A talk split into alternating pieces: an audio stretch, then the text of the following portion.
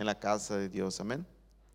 Bien, vamos en este momento a, a la palabra de Dios. Vamos a leer en Santiago. Seguimos en el libro de Santiago. Hoy estaremos leyendo el capítulo 5, versículo 1 al 6.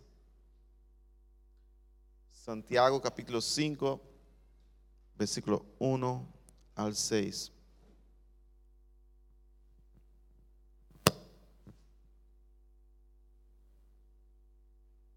Gloria a Dios. Dios es bueno. Aleluya, Jesús. Te adoramos, oh Padre. Santiago 5, versículo 1 al 6. Muy bien, nos dice, vamos ahora ricos, llorad y aullad por las miserias que os vendrán. Vuestras riquezas están podridas y vuestras ropas están comidas de porrillos. Vuestro oro y plata están enmojecidos y su mojo testificará contra vosotros y devorará del todo vuestras carnes como fuego. Habéis acumulado tesoros para los días postreros. He aquí clama el jornal de los obreros que han cosechado vuestras tierras, el cual por engaño no le ha sido pagado por vosotros. Y los clamores de los que habían cegado han entrado en el oído del Señor de los ejércitos. Habéis vivido en deleite sobre la tierra y sido disolutos. Habéis engordado vuestros corazones como el día de matanza. Habéis condenado y dado muerte a lo justo, y Él no os hace resistencia. Amén. Gracias, Padre, por tu palabra. Habla a nuestros corazones en esta mañana. Señor, a todos nosotros que estamos aquí, seas tú ministrando nuestro corazón y también a aquellos que nos escuchan uh, vía internet, aquellos que están enfermos también, Señor, toca sus corazones, trae sanidad en sus vidas. En el nombre de Cristo Jesús, declaramos, oh Dios, Padre, que tu, tu poder, tu, tu, presencia estará con ellos también en este momento. Padre, eh, te exaltamos, te glorificamos en el nombre precioso de Cristo Jesús. Amén. Gloria a Dios. La semana pasada vimos en Santiago capítulo 4, donde vimos la última parte del capítulo 4, donde Santiago dice que eh, los hermanos hacían planes, muchos de, los que estaban ahí hacían planes, pero no ponían a Dios en sus planes. Y, eso era un error, porque él decía que ustedes no saben el día de mañana cómo va a ser. Entonces dice, eh, hacen planes, pero sin Dios, y eso es un pecado. Eh, hoy Santiago sigue aquí hablando a nosotros y él habla directamente a los ricos. Puede ser algunos ricos que, puede que esté hablando a ricos que no son cristianos o algunos que estén visitando a la iglesia, porque hemos visto que en el capítulo 2 él habla de, personas de estatus altos, ¿no? de, ricos que venía a la iglesia y la gente los ponía sentar delante, los pobres para atrás, los ricos para adelante. Y Santiago dice que no, eso no puede ser. En la casa de Dios no hay esta distinción. En la casa de Dios todos somos hijos de Dios. El pueblo de Dios eh, es escogido y comprado por el mismo precio. El mismo precio que Jesús pagó por tu vida, Él pagó por mi vida. Amén. Nadie tuvo un precio más alto, nadie es mejor que otro. Todos necesitábamos de Jesús y todos fuimos comprados por la sangre de Cristo Jesús. Ahora bien, entonces, ¿qué pasa aquí? Eh, en, este capítulo 5 ahora él habla a los ricos y, y el tema de este mensaje de hoy que quería traer con ustedes es, ¿dónde está tu almacén?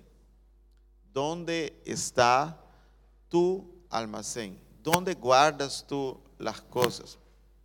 Cuando venía aquí a la iglesia esta mañana, eh, eh, conducía por, por el puerto de, Rotterdam, pasando por ahí, por la autopista, y, Y lo que uno ve ahí son grandes almacenes, ¿no? Todos los bienes llegan de, de toda parte del mundo y los guardan ahí para seguir distribuyendo a Europa. Eh, Rotterdam, un puerto grandísimo, ¿no? Y grandes almacenes donde la- la- las empresas guardan sus bienes. Y, pero todos nosotros, hermanos, tenemos un almacén, tenemos un lugar donde guardamos nuestros bienes, donde ponemos nuestras riquezas, donde ponemos lo que tenemos. Y, y en, algún lugar en tu casa tú tienes un almacén, ¿ah? tú tienes una parte donde guardas tus, tus cosas y, y a veces ah, hay personas que guardan tantas cosas que, que no necesitan y, y a veces la casa está llena, llena de cosas y la mayoría, 99% de las cosas que tiene guardada ahí nunca la usa. ¿eh? Por eso en mi casa nosotros lo que no usamos votamos o sacamos o regalamos a alguien porque si no usé durante cinco meses no lo voy a usar más. Eso es, es simple. Pero hay gente que tiene este, este don de guardar las cosas, ¿no? Y tiene su casa llena de cosas guardadas. Pero la, la pregunta hoy es, ¿dónde está nuestro almacén? Pero ¿qué, qué, qué queremos decir con eso? ¿Dónde guardamos nosotros nuestro tesoro? Y, y en la Biblia, y aquí también Santiago trae esta parte, hay dos, dos lugares donde podemos guardar nuestro tesoro. Y aquí él habla a personas que estaban guardando en lugar equivocados, personas que estaban guardando sus tesoros en lugares errados. Y él habla aquí de los ricos, ¿no? Él dice, vamos ahora ricos, llorad y aullad por las miserias que os vendrán, vuestras riquezas están podridas. Ellos estaban guardando riquezas que se estaban pudriendo. Y vuestra ropa está comida de polillos, polillos. La ropa de ellos también se estaba destruyendo. El, guardar, el, el armario este que guardaban sus ropas, estaba eh, su ropa se iba a destruir. Es que, ¿qué, qué quiere decir Santiago aquí? Oye, vuestro esfuerzo, vuestra posición, lo que hacen, lo están haciendo por nada. Porque de cualquier forma será destruido. De cualquier forma será destruido. El versículo 3 dice, vuestro oro y plata están enmojecidos y su moho testificará contra vosotros y devorará de todo vuestras carnes como fuego. Habéis acumulado tesoro para los días postreros. ¿Ah? Ellos estaban guardando tesoro para el futuro, mientras que no iba a ser posible porque estaba siendo destruido el tesoro de ellos. Y este almacén que ellos estaban guardando sus tesoros, estaba destruyendo este tesoro. Y hay dos tipos de almacenes, nos dice la palabra de Dios, donde ponemos tesoros y esos tesoros son destruidos. Y, el- y hay el almacén donde ponemos tesoros y jamás serán destruidos. Jesús habla sobre eso en Mateo, si pueden leer conmigo Mateo 6, versículo 19 al 21. En, en Evangelio de San Mateo, capítulo 6, versículo 19 al 21, Jesús habla sobre los tesoros. Aleluya. ¿Dónde guardar nuestro tesoro? Jesús dice aquí en Mateo 6, versículo 19, no os hagáis tesoro en la tierra. Wow. Donde la polilla y el orín corrompe y donde los ladrones minan y hurtan. Mas haceos tesoro en el cielo. ¿Están viendo los dos almacenes? Está el almacén aquí, la tierra, donde tú guardas y es destruido tus tesoros. Y está el almacén del cielo, donde guardas Y dice Jesús aquí, donde ni polilla ni orín corrompe y donde ladrones no minan ni hurtan. ¿Ah? Está completamente protegido el tesoro que ponemos en el cielo. Pero el tesoro que guardamos aquí en la tierra está completamente expuesto para destrucción. Por eso Santiago aquí ataca eh, eh, en cierta forma a estos ricos aquí y vamos a ver por qué los está atacando más, más adelante. Porque ellos estaban ansiosos y, preocupados con sus tesoros terrenales que estaban también para ser destruidos. Jesús dice aquí en el versículo 21 de Mateo 6, porque donde estuviere vuestro tesoro, allí estará vuestro corazón si nuestro tesoro está en el almacén terrenal, en las cosas terrenales, allí está nuestro corazón. Nuestro corazón no está con Dios, está con lo terrenal. Pero si nuestro tesoro está con el almacén del cielo, nuestro corazón está con el que está en el cielo, Dios. Amén. Gloria a Dios.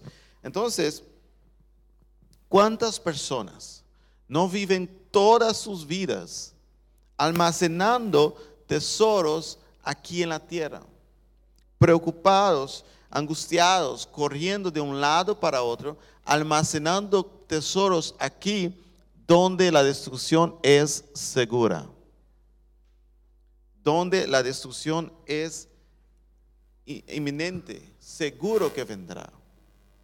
Y toda su vida han ahorrado para destrucción. Y Jesús dice, no hagan esto. Jesús dice a sus discípulos, a los que le estaban escuchando, no hagan esto. No pongan sus tesoros aquí en la tierra. Ponga su tesoro en el cielo.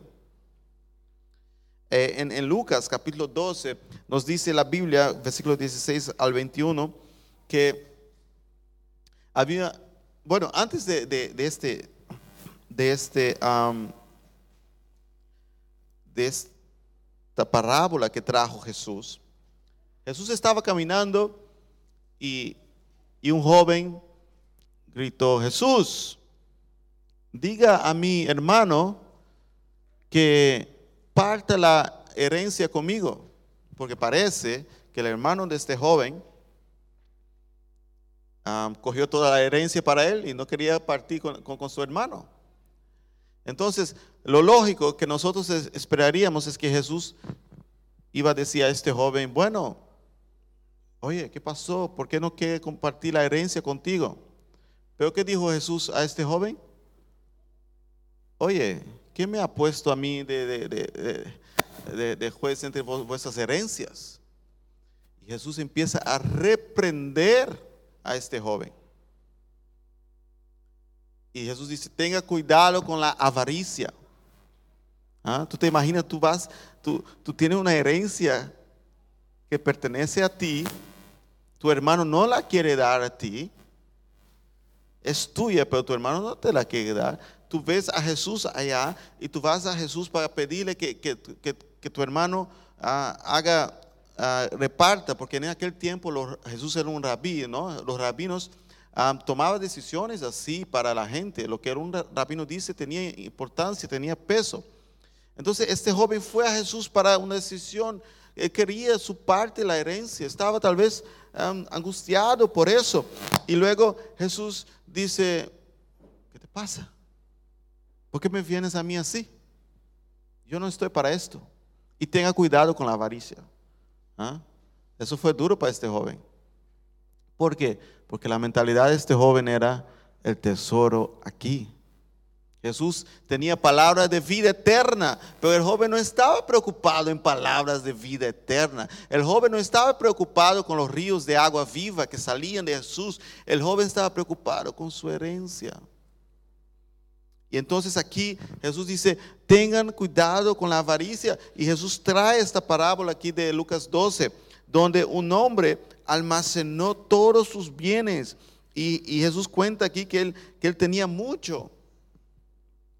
Y, ahorró todo, puso todo bien en un almacén grande. Pero luego el versículo 20 dice, pero Dios le dijo, necio, esta noche viene a pedir tu alma y lo que has provisto, ¿de quién será?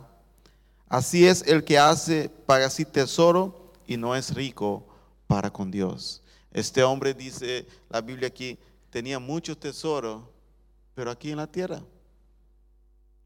Y tú has visto alguna vez a alguien siendo enterrado y, tras de él van todos sus bienes, los carruajes, con todo lo que él tiene, su casa, su- sus pertenencias, todo va con él ahí, el oro, al, al sepulcro. Yo nunca he visto. Y es más, si acontece, los ladrones ya están mirando de lejos, porque dice, bueno, cuando lo entierren ya no haya nadie ahí, ¿qué van a hacer? Van a robar. Los ladrones roban, roban dientes de oro, roban cadenas que están en el, en el sepulcro, porque, porque es así. Es el mundo terrenal, son cosas pasajeras, nadie puede llevar.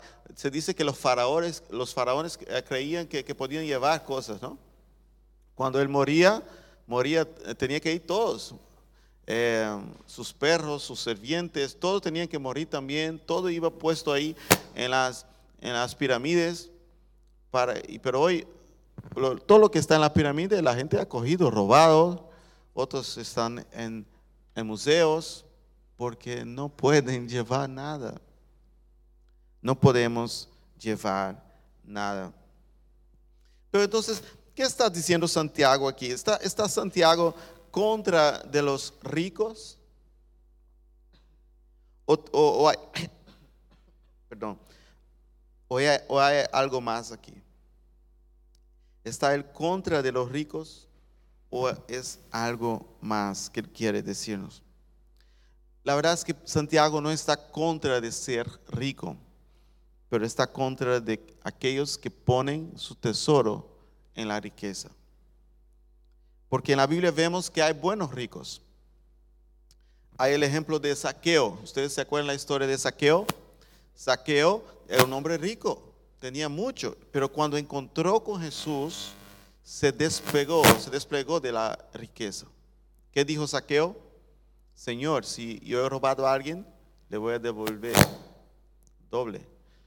Y voy a vender la mitad de lo que tengo y dar a los. A los, a los pobres, ¿no? Entonces, tuvo este encuentro con Jesús y se desplegó de la riqueza. Dijo, no, la riqueza ya no es mi tesoro. Mi tesoro ahora es Cristo. Tenemos un mal ejemplo de rico, que es eh, el joven rico en Mateos 19. Ah, El joven rico vino a Jesús, quería seguir a Jesús y Jesús dice, bueno, sígueme, pero primero vende todo lo que tengas y dé a los pobres. Y el joven, dice la Biblia que salió triste, porque no podía soltar su corazón de la riqueza. Por lo cual, un mal ejemplo de un rico aquí. Tenemos un buen ejemplo de, de José eh, llamado Bernabé en, en Hechos capítulo 4. Vamos a leer esta parte, Hechos 4, 36, 37. Para, algún, um, para algunos de ustedes tal vez este, este nombre suena raro. José, José Bernabé. dice aquí Hechos 4, 36 y 37, dice que él vendió tierra y dio los ingresos a los apóstoles para expansión del reino.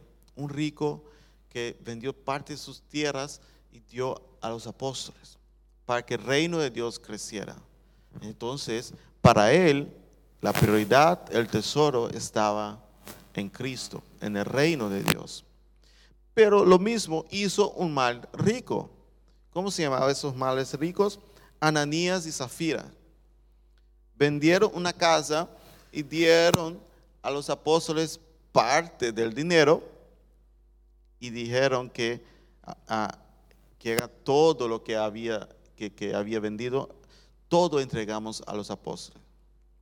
Pero estaban mintiendo. Ellos querían ser reconocidos, pero su corazón no estaba en el reino, su corazón estaba en mi estatus, lo que piensan de mí. Entonces mintieron y, y fueron castigados también por eso. Un mal ejemplo de un rico. Entonces en la Biblia tenemos estos dos, ¿no? Tenemos buenos ejemplos, personas ricas que, que ayudaron en el reino de Dios. Tenemos, también personas ricas que su corazón estaba en sus tesoros y, hicieron lo mal. De hecho, en la Biblia también tenemos em, el ejemplo de, de un rico en Éfeso. Y Pablo estaba predicando en Éfeso, hablando del Evangelio, y la gente se estaba convirtiendo. Y este rico, ¿qué hizo? Él hacía Em, pequeños templos de la reina Diana o de la diosa Diana o Artes, Artemasis. ¿Ah? se llama así. Entonces, él hacía este, este, esto, estos, esos objetos y vendía. Pero ¿qué pasó?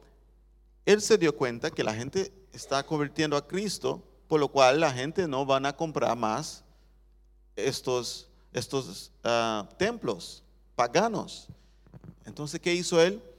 Él fue y, empezó a juntar personas y decir, mira, esta gente que está haciendo, predicando el Evangelio es malo para nosotros, es malo para nuestra religión, son malos para la economía.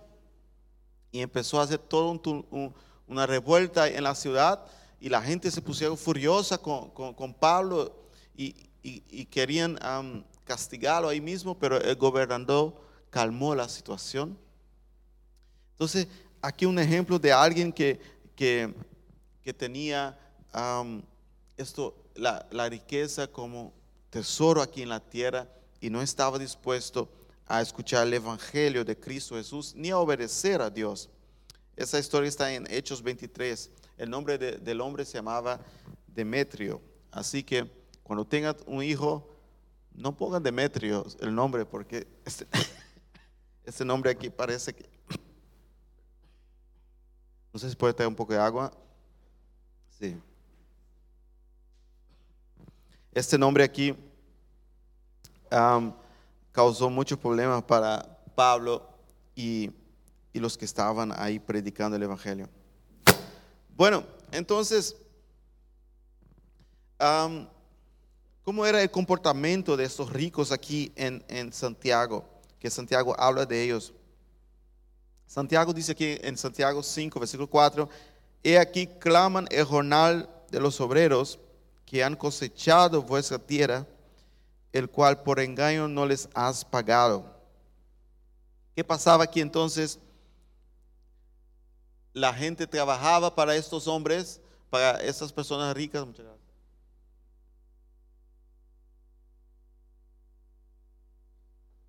La gente trabajaba para ellos y ellos no pagaban. ¿ah? Tal vez había hasta personas en la iglesia que, le estaban debiendo a sus trabajadores. Y en aquel tiempo, si tú tienes un trabajador y no le pagas, esa gente no comía. No había ayuda social o lo que sea, no.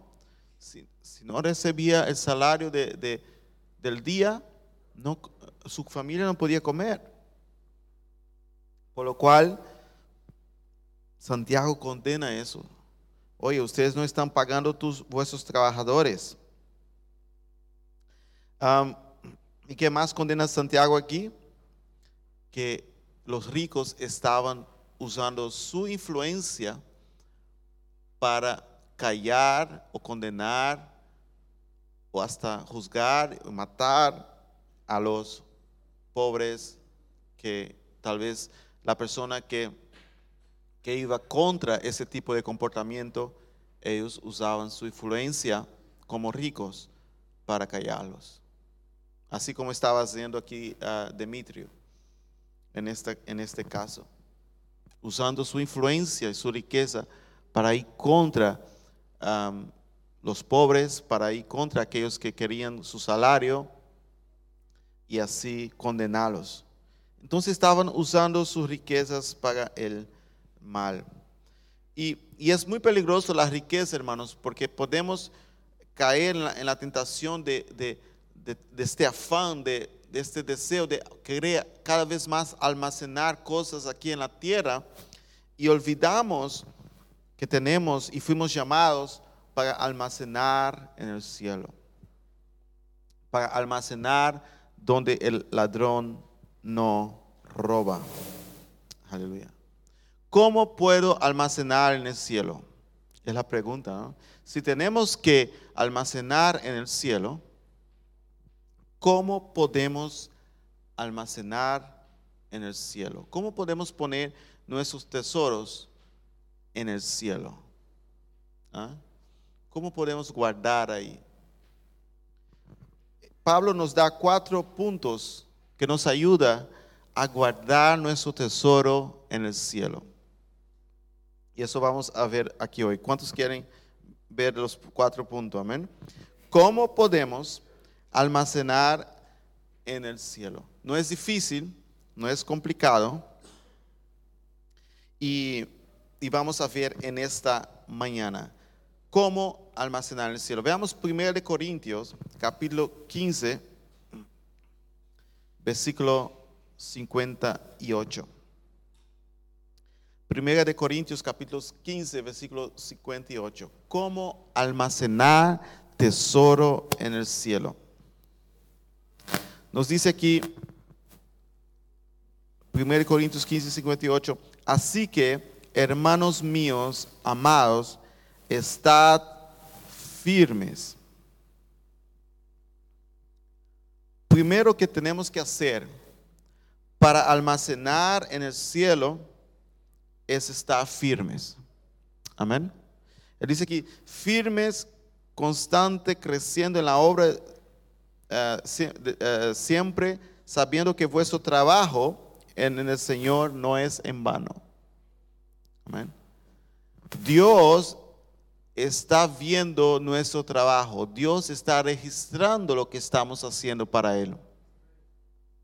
Y, y- y- lo que tenemos que hacer entonces es estar siempre firmes.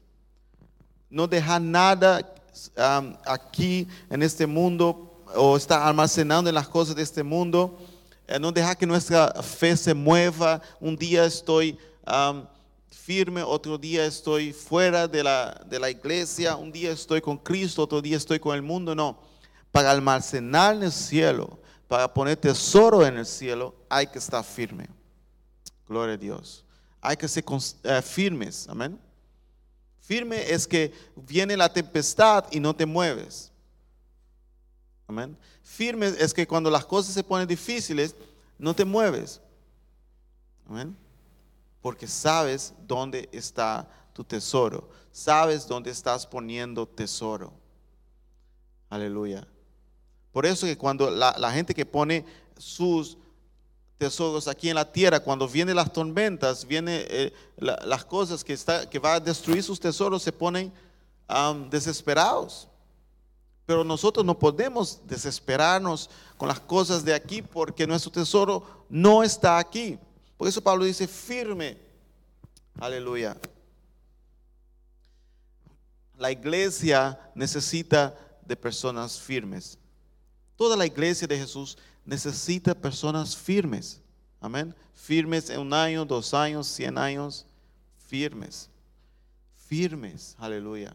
Que no se dejan llevar por emociones, que no se dejan llevar por tormentas, que no se dejan llevar por vientos, por olas.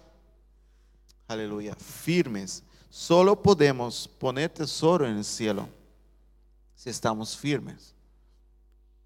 ¿Qué más dice Pablo aquí? Constante.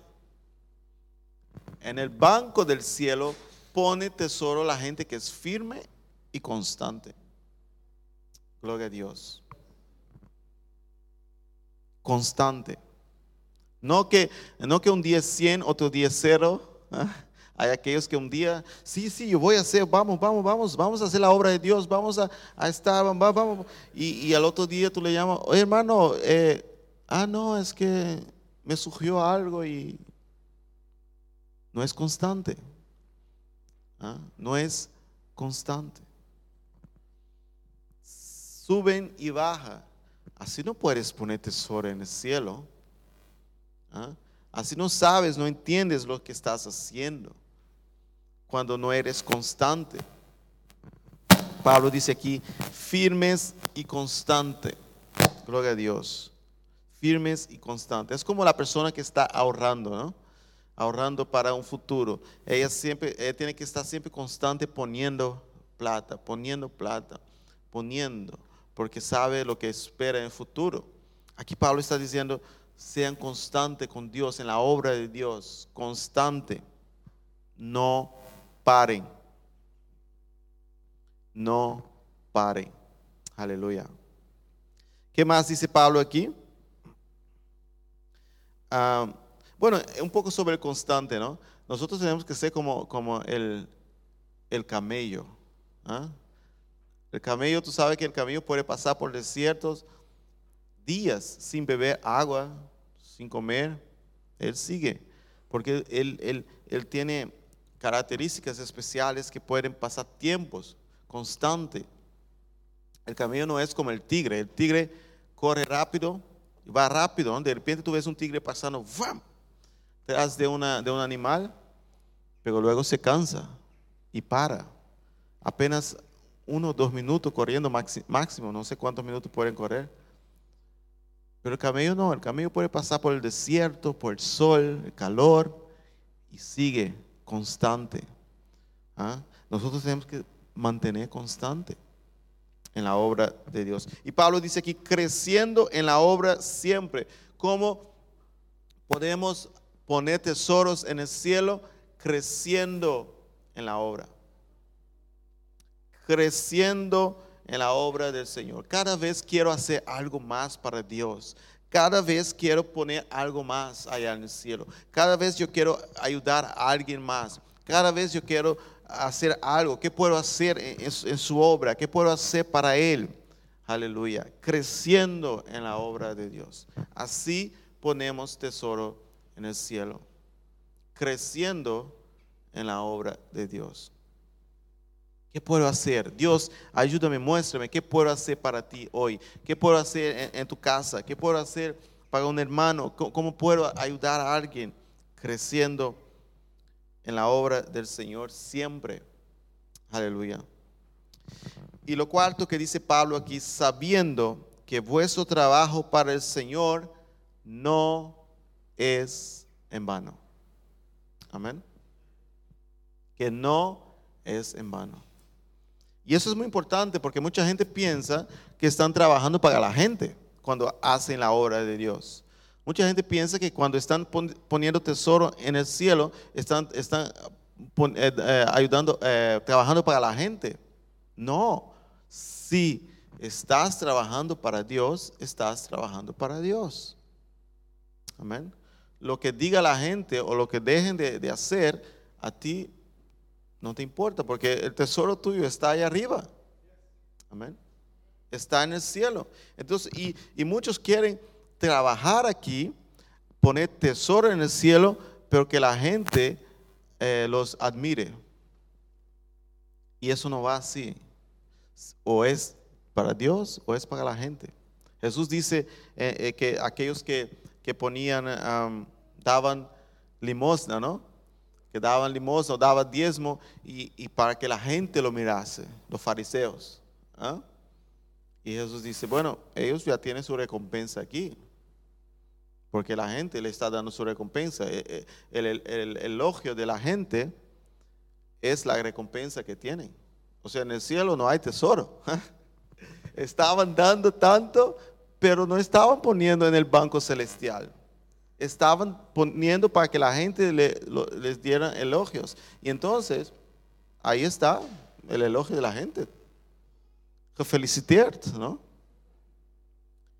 Pero el que pone el tesoro en el cielo sabe que está haciendo para Dios. ¿Ah? El trabajo del Señor. Yo estoy haciendo para Dios y no es en vano. No es por nada. Aleluya. Y muchas veces, hermanos, parece que estamos haciendo cosas que, que la gente no está mirando o que eh, el mundo no está mirando o que parece cosas sencillas para muchos, cosas que, que, no son importantes para algunos, pero para Dios sí es. Y para Dios sí está en este banco celestial. Para Dios sí es y, y es tesoro en el cielo. Aleluya. Una palabra de ánimo que le das a alguien, una oración que haces por una persona, un clamor que hacemos, eh, ayudar en la iglesia, ayudar en los hermanos, contribuir, ser esta persona que, que está ahí para, siempre preocupada con el avance del reino de Dios. Eso es trabajar para el Señor. Eso es poner nuestro tesoro en el cielo. Esto es poner en el banco celestial. Yo creo que cuando lleguemos en el cielo, nuestro Dios va a abrir nuestras cuentas. Amén, Jaime. Y va a ver, oye, ¿cómo está tu cuenta aquí en el cielo? ¿Ah? ¿Qué has puesto acá? ¿Qué has guardado aquí? Y tal vez muchas personas van a decir, ah, no, Señor, es que yo, te- yo, yo estaba muy ocupado en la tierra. Yo, yo tenía mucho. ¿ah? Hay aquellos que a veces trabajan para Dios, pero cuando consigue un hijo, ay, no, ya no puedo hacer nada más, porque tengo un hijo y, y ya no puedo hacer nada más para Dios. Ahora todo el enfoque es el hijo. Hay aquellos que, que, que, que, que hacen mucho para Dios, pero consiguió un trabajo, ah, no, yo ya no puedo hacer nada más, porque ahora todo mi enfoque es el trabajo. O, aquellos que, que, no sé, lo, lo que sea, que consiguen y luego eso es, eh, ya no tienen más tiempo para Dios. Pero Dios está diciendo, oye, tú puedes hacer algo. Podemos hacer algo para Dios. Amén. Y, empezamos a veces poner nuestro- nue- nuestros tesoros aquí en la tierra. Podemos, eh, ponemos todo nuestro esfuerzo aquí en la tierra y pasó el tiempo. Llegó el tiempo de las cuentas, porque todos nosotros tenemos que prestar cuentas al final de la vida delante de Dios. Y podemos decir, Dios, pero es que en la tierra yo tuve mucho tesoro. Y Dios dice, pero ¿dónde está? No, yo dejé allá, entonces no es tuyo. Si, lo dejaste allá, ¿dónde está? Ah, no, es que fue destruido. Porque lo que hacemos aquí se queda aquí. Yo estaba viendo que un, eh, yo trabajaba en una compañía y, y el dueño, o sí, un dueño de, el dueño de la compañía, digamos, el que manejaba, ah, tenía mucha plata y, y después cuando se fue con, con ah, se jubiló del trabajo, después de algunos días falleció. Yo me quedé, wow, tanto dinero. Este hombre tenía mucho dinero. Tanto dinero, tanto esfuerzo ahí en, esto- en- todo esto que hizo. Ahora supuestamente el tiempo de disfrutar de, de todo, como este hombre rico que vimos aquí en la Biblia, llegó la muerte y dijo, bueno, hoy es el día, vamos. Ah, no, pero yo tengo mucha riqueza aquí en el mundo. Pero no importa, ¿dónde está? ¿Eres rico para con Dios? ¿Ah? ¿Tienes plata con Dios? Jesús dijo esa parábola, ¿eres rico para con Dios? Y la pregunta hoy a todos nosotros es, ¿somos ricos para con Dios? Somos esas personas que, que cuando lleguemos en la presencia de Dios vamos a tener esos vestidos de lino fino, vamos a, a- tener esas coronas de, de perla preciosa o vamos a llegar delante de Dios con tesoros terrenales y, y decir, Dios, eso es lo que tengo y Dios, eso aquí no sirve. ¿Mm? Es como que tú llegas aquí con, con dinero de, un país que- que- que no, aquí no. Tú llegas aquí con, con millones. Ah, hay países que, que el euro, un euro es como no sé cuántos miles. Y puedes llegar con una maleta ahí de millones de, esos, de, de- plata del exterior y, y tú llegas aquí, tal vez a Europa, y, y la gente dice, pero eso aquí no es nada. Ah. Sí, pero son millones, pero aquí no vale nada. Al dinero de acá no vale nada. Y, muchos van a llegar as- así en el cielo. Señor, mira, yo hice ta- tantas cosas, yo tengo millones allá abajo. Y Dios dice, pero eso aquí no vale nada. Aleluya. La pregunta hoy es, ¿vamos a llegar en la presencia de Dios ricos para con Dios? Aleluya. Personas que trabajaron en su reino. Porque si trabajamos en su reino, Dios tiene que pagarnos. Porque Él es justo. Amén. Dios es un Dios justo. Si hicimos su obra, si trabajamos para Él, si vivimos para Él, Él nos recompensará. Tenemos ahí entonces, somos ricos para con Dios. Gloria a Dios. Tengamos cuidado, hermanos, en este mundo que vivimos hoy en día de tanto consumismo, de tanto eh, cosas materiales. ¿ah? ¿Cuántos de nosotros no, tenemos un armario con tanta ropa? Y, muchas de ellas ni siquiera usamos. Tantos zapatos. ¿ah? Y, muchos no usamos. Estamos eh, con tantas cosas, trabajando para tantas cosas que no, ni siquiera usamos. Pero seamos ricos para con Dios. Hagamos para Dios. Aleluya. Y si, y si vemos a Santiago aquí, tú puedes decir, pero yo no soy este rico que Santiago habla aquí. Yo no soy esta persona millonaria. Tal vez tú no eres un millonario aquí, pero para una gran parte del mundo, tú eres una persona rica, ¿sabías? ¿Sabías eso?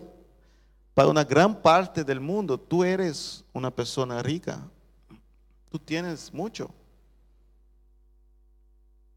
La mayor parte del mundo vive en pobreza, vive, um, no tiene el guardarropa que tú tienes, no tiene la ropa que tú tienes, no tiene la comodidad que tenemos. Así que seamos sabios, hermanos. No pongamos tesoro aquí en este mundo. Seamos ricos para con Dios. Que cuando lleguemos allá en la eternidad, cuando Dios abra nuestra cuenta, diga, oye, muy bien hecho, que bien has trabajado para mi reino. Tienes muchos ahorros aquí en el cielo. Amén. Vamos a ponernos de pie en este momento. Gloria a Dios. Vamos a orar a Dios y que Dios nos ayude cada vez más a despegarnos de las cosas de este mundo, a ser este cristiano, como dice Pablo aquí, constante, firme, siempre abundando, siempre creciendo en la obra de Dios, sabiendo para quién estamos trabajando, para quién estamos haciendo las cosas, quién es nuestro rey.